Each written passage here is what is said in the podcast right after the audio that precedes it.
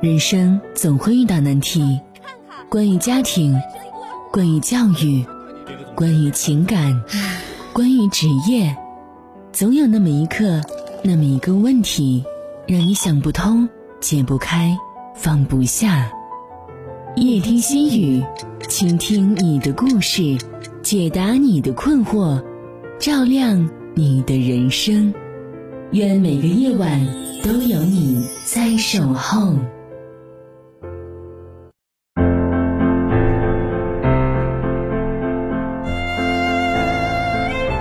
晚上好，北京时间二十一点，欢迎您锁定调频 FM 八十七点八，收听综合广播夜听心语节目，我是雨涵。听众朋友可以通过快手平台搜索 YH 五一二零四一七二，找到主持人雨涵，添加关注。讲述您的故事，听众朋友可以加入到综合广播的微信公众平台，登录综合广播微信公众平台的方式，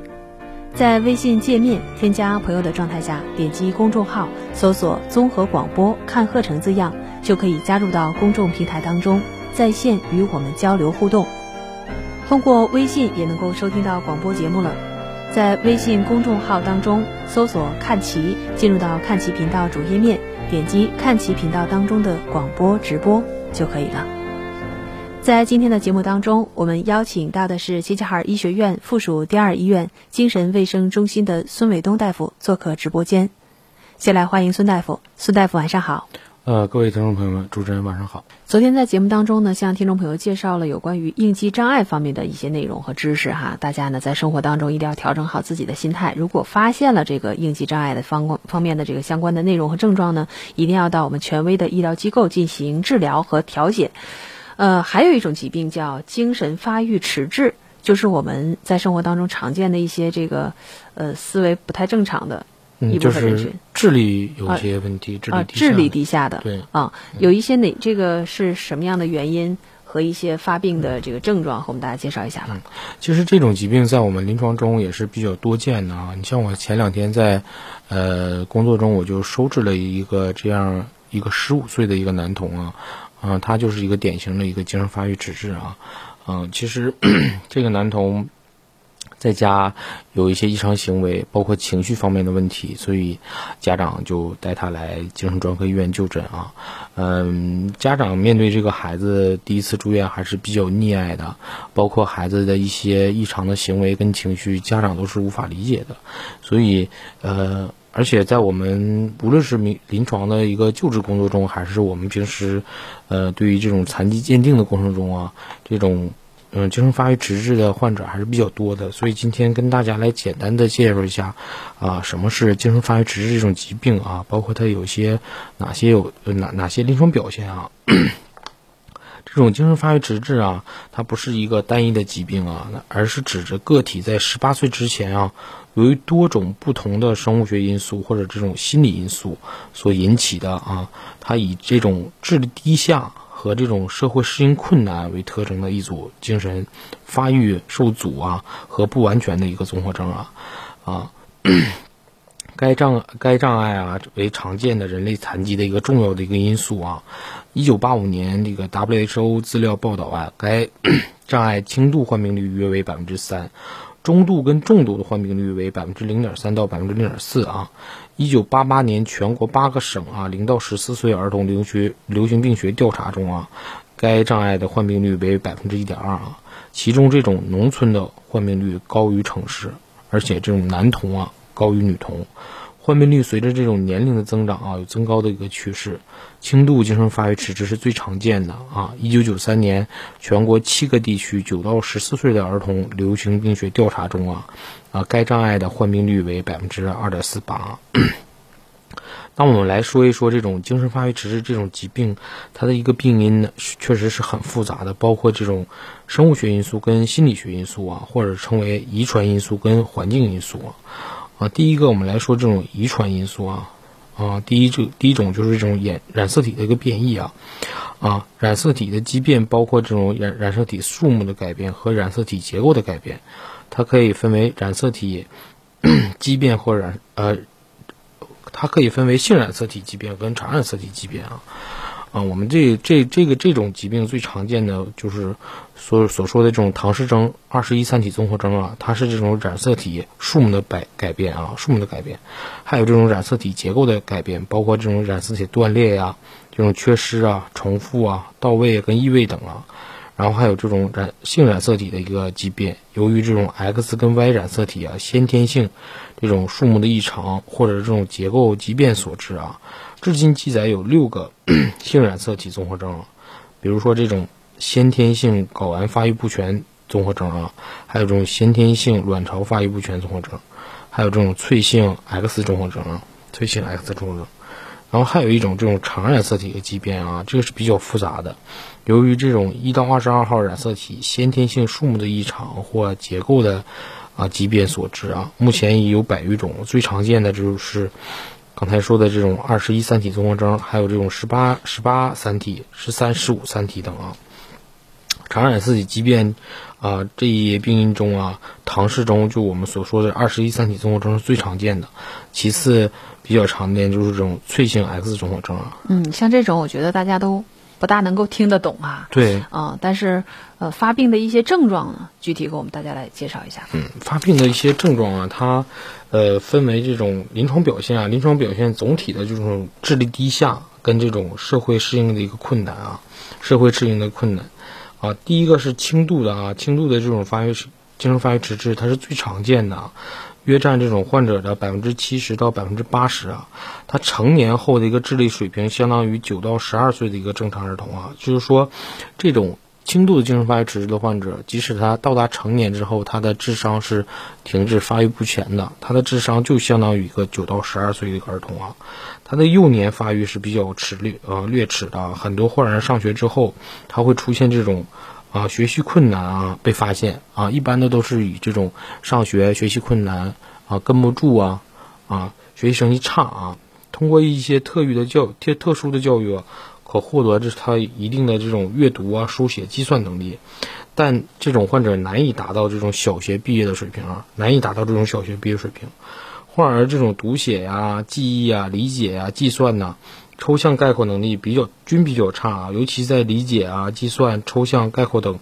能力方面表现的这个比较显著啊。成年后啊，能够自理的生活啊，可从事这种简单的劳动，还可以建立这种友谊跟家庭，大多数可以独立的生活。因就是这种轻度的患者啊，呃，对付这种困难能力比较差啊，在遇到不良的一个应激的时候啊，容易出现这种一个反应的一个状态。啊，因此常常需要这种加强的一个指导跟支持啊。轻度患儿一般无这种神经啊神经系统的一个异常的一个体征跟畸形啊。这种轻度的患者，我们临床还是比较常见的。他的一些生活的自理啊自理功能还是比较完整的，他可以组建一个家庭。但是，嗯，他在一些复杂的事情上理解力跟执行能力就差一点。嗯啊，比如说你可能。教他去洗衣服，用手搓，他可以会。嗯，但是如果他不会自己的去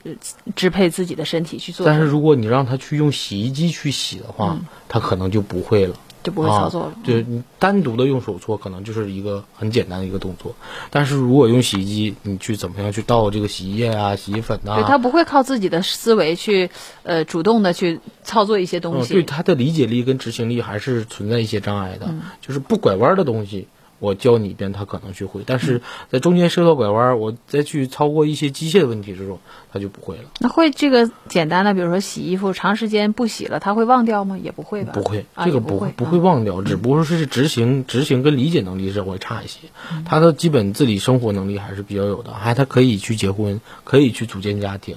那可以有这种小范围的这种朋友啊。啊，亲情关系的一个建立。就我忽然间就想到一个问题，像您刚才介绍的这种疾病叫精神发育迟滞，按医学上来说哈，呃，就是智力障碍的这一些，像他们和这个精神类疾病，比如那种狂躁呀什么的，还都都搭不上关系吧？就是他不会，基本上不会有那种呃暴力的倾向。不是，是这种精神发育迟滞的患者，他是。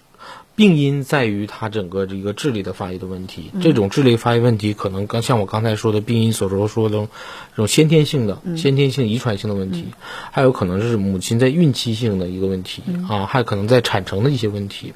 但是这种疾病的发展，它最根本的是一种智力的问题。但是在他呃成年的过程中，随着年龄增长，他会出现我们精神科一些疾病的一些表现，包括他会出现一些精神病性的症状，比如说他可能出现一些幻听，可能会出现一些妄想，也可能出现这种情绪方面的问题。有的患者可能出现这种到后期，他就是他的处理方式的问题，就是发脾气加上暴力的行为。其实我们在临床中，精神发育迟滞的患者出现这种暴力行为还是特别多的，特别多的。你包括我前两天收治这个十五岁的一个孩子，呃，他应该算一个中度的一个呃精神发育迟滞的一个患者。他为什么来住院？就是因为 父母也知道啊，他父母知道他从小就与其他的孩子不一样。其他孩子不一样，他在上学的时候，就是学习成绩特别差，啊，也不遵守这种学校的规章制度。上课的时候说走就走，啊，老师在前面讲课，可能我说要起来我就起来，就不受各种这个规则的约束啊。他不受各种规则的约束，而且，呃，他整个这种反应也比较差。呃，这个孩子，你看这个孩子，他的执行能力跟理解能力稍微还是可以的，但是他计算力是非常差的，十以内的加减法他都难以完成。嗯，啊，难以完成。他为什么来住院？是因为他在家有一些异常的行为，他会发脾气，就是家里人说，呃，说的跟我描述的就是，我们稍微有一点不满足的、不满意的，他想达到的目的，我们不满足的、不满足他的要求，他就会发脾气。嗯，然后可能。呃，说一些不着边的话，说一些特别难听的话，包括骂人呢。这次来住院的一个主要原因是因为他在家，嗯，一旦就是发脾气、不高兴的时候，他会有一个特殊的一个行为，他会把电视调到最大的音啊，然后在屋里又搂又蹦又跳，然后甚至有时候摔东西，导致人家楼下的邻居来投诉他了。投诉之后，这孩子把他所有的情绪都针对于这个邻居，就是他到这个年龄十五岁之后，他现在的整个一个性格是比较偏激的，嗯啊啊，就比如说谁惹着我了，我把生活中所有的问题、所有的情绪都去去发泄到一个人身上，进而他会出现。去人家邻居家门口堵着人家，嗯，然后见着邻居就可能出现这种破口大骂，嗯，啊，有的时候还去砸人家门，他出现这种异常的行为，影响了其他人跟家人的这种生活一个状态，所以家人就来领他去看病了。所以说，像您您刚才说的这个这个疾病，它本身是一个智力缺陷为主的，但是它在随着年龄增长到疾病的后期，它会出现一系列的。精神科疾病的一些症状，嗯，你看它，呃，起因虽然是智力发育迟缓啊，智力方面的，但是也会演变成精神，对，也会有一些这个精神类疾病的一些症状表现，临床表现它都会有的。那我们刚才说的就是这种轻度的一个一个临床表现。那么其实这种精神发育迟滞总共分为四度啊，它一个是轻轻度、中度、重度跟极重度啊。这种中度的精神发育迟约占这种全部患者的百分之十二啊，他这种。成年后啊，这种智力水平相当于六到九岁的正常儿童。我们刚才说了，这种轻度的是相当于一个九九到十二岁的一个正常儿童啊。这种中度的，他的智力水平之后就相当于九六到九岁的一个儿童啊。这种患者幼年发育啊，较这种正常儿童明显的一个迟缓啊，他可能出现这种，比如说像我们在平常鉴定或临床工作中啊，遇到一些患者，可能他的说话年纪会比较晚，嗯，可能有的。患儿可能四五岁才会说话，才会冒话，才会发音。嗯，啊，有的患者可能这个走路的时间比较也比较晚，也可能是四五岁的时候刚会站起来啊。所以说，这种 幼年发育较正常儿童是明显一个迟缓的啊，他可能出现这种言语的简单，啊，词汇的一个贫乏，啊，理解力比较差啊，理解力比较差，对这种数的概念比较模糊啊，他略略具有这种学习的能力啊，经过长期这种。教育跟培训之后啊，部分患儿可简单的啊会这种读写呀或者计算呐，他生活中啊部分能力是可以自理的。成年后他一定是不能完全独立生活的，不能完全独立生活。这种中度较轻度的患者就是这种轻度的患者可能独立生活，他也可能组建家庭，但这种中度的患者，他成年之后是不能完立不能完全独立生活的。他大部分啊需要。呃，大部分的患者可在指导下啊，比如说家人的指导下，家人的教教教教作下啊，从事一些简单的劳作，比如说让他扫个地啊、擦个桌子啊，这些方面他还可以完成的啊。就少数患儿伴有这种神经啊、这种神经系统异常的一个体征跟躯体一个缺陷啊，这是一个中度的啊。还有一个就是这种重度的患者。就是约占这种全部患者的百分之七到百分之八啊，成年之后这个智力水平相当于三到六岁的儿童。我们刚才说了，轻度的是九到十二岁，中度的是六到九岁，这种重度的，他是成年之后的智力水平就相当于三到六岁的儿童啊。出生后不久啊，就会发现这种精神跟运动的明显的一个落后啊，这种没有言语或者只有只言片语啊，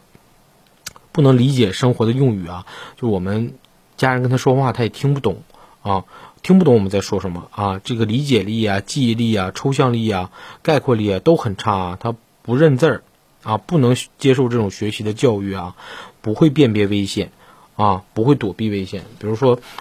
在嗯儿童期或者成年期，嗯一个障碍物啊。掉下来之后，他不会躲避，他不会躲避这种风险，他又不会辨别周围的这种风险啊。他的情感表达相对于比较是幼稚的啊，成年之后生活不能自理啊，需要人需要人照顾的这种患者是不能自理的啊。但长期反复的训练啊，可提高这种自理生活的能力啊。他是没有劳作能力的这种患者啊，重度患者几乎啊。均有这种显显著的这种生物学原因所致啊，常常伴有这种神经系统啊功能的一个障碍跟躯体畸形啊，比如说这种脑瘫、癫痫啊，其实这种重度的患者一般都有脑瘫跟癫痫或者这种唐氏症。其实，在我们在我们呃临床工作中跟鉴定工作中，这种患者还是比较多见的啊。像我们在鉴定的时候，这种残疾鉴定的时候，经常会看到。这种智力智力缺陷的患者啊，呃，其实看到这种患者，其实我们心里也是很痛心的。其实我记得，呃，有一次我们在鉴定的时候，看到一个一个父亲领着一个女儿来啊，这个孩子让就是典型的一个二十二十一三体综合征，但是这个孩子呢，在家人的照照理下，整个这个仪态啊还是比较整洁的。你就观察他，跟进屋的时候就没有眼神的交流，他跟你是没有交流，也没有情感的交流，啊。呃，就是简单来说，他可能除了呼吸，他就是会呼吸，剩其他的一其他所有的交流都没有。这种孩子，所有的交流都没有。然后我刚才说这个重度的，还有一种极重度的，约占这种全部患者的百分之一到百分之二啊，就是成年之后，他这种智力水平相当于三岁以下的儿童啊，三岁以下的儿童，大多数患者啊都没有言语功能啊，也不能理解他人说话的。说话的意思啊，理解力是极差的啊，不能分辨这种亲疏啊，不能分辨谁是亲人，谁是陌生人，他也不知道怎么样去躲避生活中的危险啊，生活中的危险，这个情感反应还是比较原始的啊，只能表达出一些情绪跟要求的喊叫，比如说他饿了的时候，他想要东西的时候，只能表达这种这种原始的一个情感的一个反应，啊，运动是明显损伤的啊，部分患儿。有的时候终身是不能行走的，生活完全不能自理，完全的需要人照顾，需要终身护养的。大多数患者啊，因为这种生存能力极薄弱啊，极其严重的疾病啊，出现这种早年的夭折，常伴有这种明显的躯体畸形跟神经系统的功能的一个障碍。这就是我们说它临床临床这个四四个四个程度，一个是轻度，一个中度，一个重度，一个极重度啊。嗯，像这种就是到了我们医院进行治疗过后，然后他也不能根治，他只不过就是抑制症状，然后教给他一些这个呃应对的方法，对，也需要长期服药吧。对。就是这种患者到我们临床治疗，他都是因为出临床中出现了一些行为，他生活中出现了一些行为，包括他可能有幻听，在家里可能有自言自语的这种行为，啊，在这种幻听或者妄想的促使下，在精神疾病症状的促使下，他出现一些异常的行为，嗯，比如说打人，嗯，摔东西，嗯，啊，针对一些邻居跟朋友，你像我们呃临床中就有一个患者就是这样的，他整个到成年之后，他所有的情绪表达都是通过暴力来解决。啊，都是通过暴力来解决，把家里砸的就是七零八落的，嗯，然后把父母伤的也很重啊，是因为他出现一些症状之后才到我们精神科去就诊的。其实有的患者，像这种轻度的或者中度的患者，他可能这个随着他年龄随着疾病发展，他一生中他都不出现一些精神精神科的一些症状，精神疾病的一些阳性症状啊，他可能就单纯表现一个智力低下。我们所说的稍微感觉到反应稍微迟钝或傻一些，嗯，但是他不出现这些精神症状，就不会影响他的社会功能，也不会给家人或给他自己造成一些危害，所以这种患者他是不需要来医院治疗的。来我们医院治疗的一定是他出现了一些行为上的一个异常，嗯啊，给身边的人或者给自己造成这种风险跟危害了。才会来治疗。其实家里面有这样的一个智力发育迟滞的患者，其实对家里面来讲，真的是一种不小的负担呀。对啊，你要对他进行监管，要进行看护和照护。即便是他成年以后，你看像您说的这个轻症可以组建家庭了，但是生活也会有很大的 不便，或者他自主的一些能力会很弱哈。家人都会一般都很很惦记他。但是，一些中重度的，尤其是我们边远的一些这个农村地区。基本上吧，都得不到一个很好的照顾。对，可能最开始发病的时候，家人还会重视一点啊。你说是看一看，到医院看一看。一旦定性为这个精神发育迟滞了，或者是，呃，几年呃治疗下来，或者是这个呃看下来也没有什么好的一种收效，基本上都已经放弃了啊。拴绳的，关屋子里面不动的，这个禁止外出的，很多很多啊。那我们怎么样才能够建立一个对这部分人群的一个救助体系？现在目前还没有一个什么很好的办法，只能靠家里面或者是这个社区啊、村屯啊进进行这个养护和看管。其实国家对这个智力方面这些残疾人是有很大的一个补助的一个一一个方针的啊。就像我们平时做这种残疾鉴定，啊呃，他呃这个患者确实有这种智力方面的缺陷啊，我们会每年。啊，做这种残疾鉴定，给他们会评这种残疾等级。嗯，啊，这种残疾等级之后，国家会有补助的，每个月会会给他们一些经济上的补助的，经济上补助的。但是，就是说，呃，大家特别像主任说的，这种偏远地区、农村的地区啊，可能采取的手段跟方式就是这种关锁，啊，不让他出门。啊，像我们在做鉴定的，曾经就看到过一个母亲啊，领着三个有智力缺陷问题的孩子来的，啊，可能刚才我也说了，这种病呃出现这种疾病它是有病因的，一个是呃一个是这种先天遗遗传性的因素，可能在一些农村地方、偏远地区，这种孕检做的不及时，他也没有这种意识去做孕检啊。就可能出现，因为像一些疾病，像二十一天三体综合征，在我们平时这种孕检过程中是一定会查出来的。如果有这种趋势，有这种疾病的可能，在孕检中会查出来的，就可以呃及时的打掉，优生优育嘛，对不对？但是可能在这种偏远地区、农村地方，呃，对这种对这种认知是不是很很了解？他们也。嗯，不了解这种疾病，也去很少去做这种孕检，所以才会出现这种这种这种就智力低下的这种患儿啊。然后也刚才也说了，就是这种患儿随着年龄的增长啊，他会出现一些精神疾病的一个症状啊啊。第一个，他可能出现这种精神分裂症、精神分裂症的症状啊。这种精神发育迟滞合并这种精神分裂症还是比较常见的。精神分裂症的患者患病率较普通人群高两到三倍啊，高两三三倍。还有他可能出现这种啊注意缺陷及多动障碍。你像我在刚才说的，我前两天收治这个十五岁这个男孩的身上中，就明显他的病史中就明显出现这种注意缺陷跟多动障碍。他在上学期间就是成成这种注意缺陷跟多动一个障碍，完全不顾老师，不顾学校的规章制度。我在上课中。我说走就走，说起来就起来，嗯啊，说走就起来。然后还有一些患者可可能出现这种孤独症的一个表现啊，百分之八点九到百分之十一点七的精神发育迟滞患儿中会合并这种孤独症的表现啊。这种合并孤独症的精神发育迟滞患儿啊，叫同等智力水平的精神发育迟滞患儿，预后更差一些啊。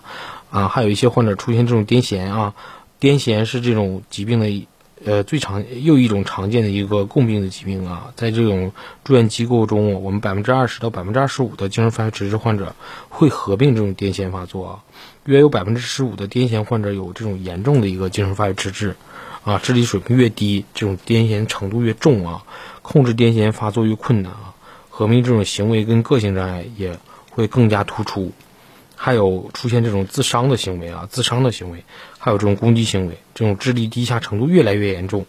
啊，攻击行为越多啊，患者之所以出现这种自伤跟攻击行为啊，可能是与这种他的那个要求得不到满足啊，寻求这种注意、自我刺激、焦虑欲。存在某种躯体病都有关系的，嗯，就是多方面原因啊。其实你看，智力发育迟滞，但是他也需要一个情绪的宣泄口，但他没有什么其他宣泄的途径，他也不会其他的，就只会用暴力啊，暴力用这个打砸呀来解决缓解他的这个情绪的问题。好的，由于时间的关系，我们今天节目到这里也要结束了，非常感谢孙大夫的讲解和介绍，明天同一时间再会。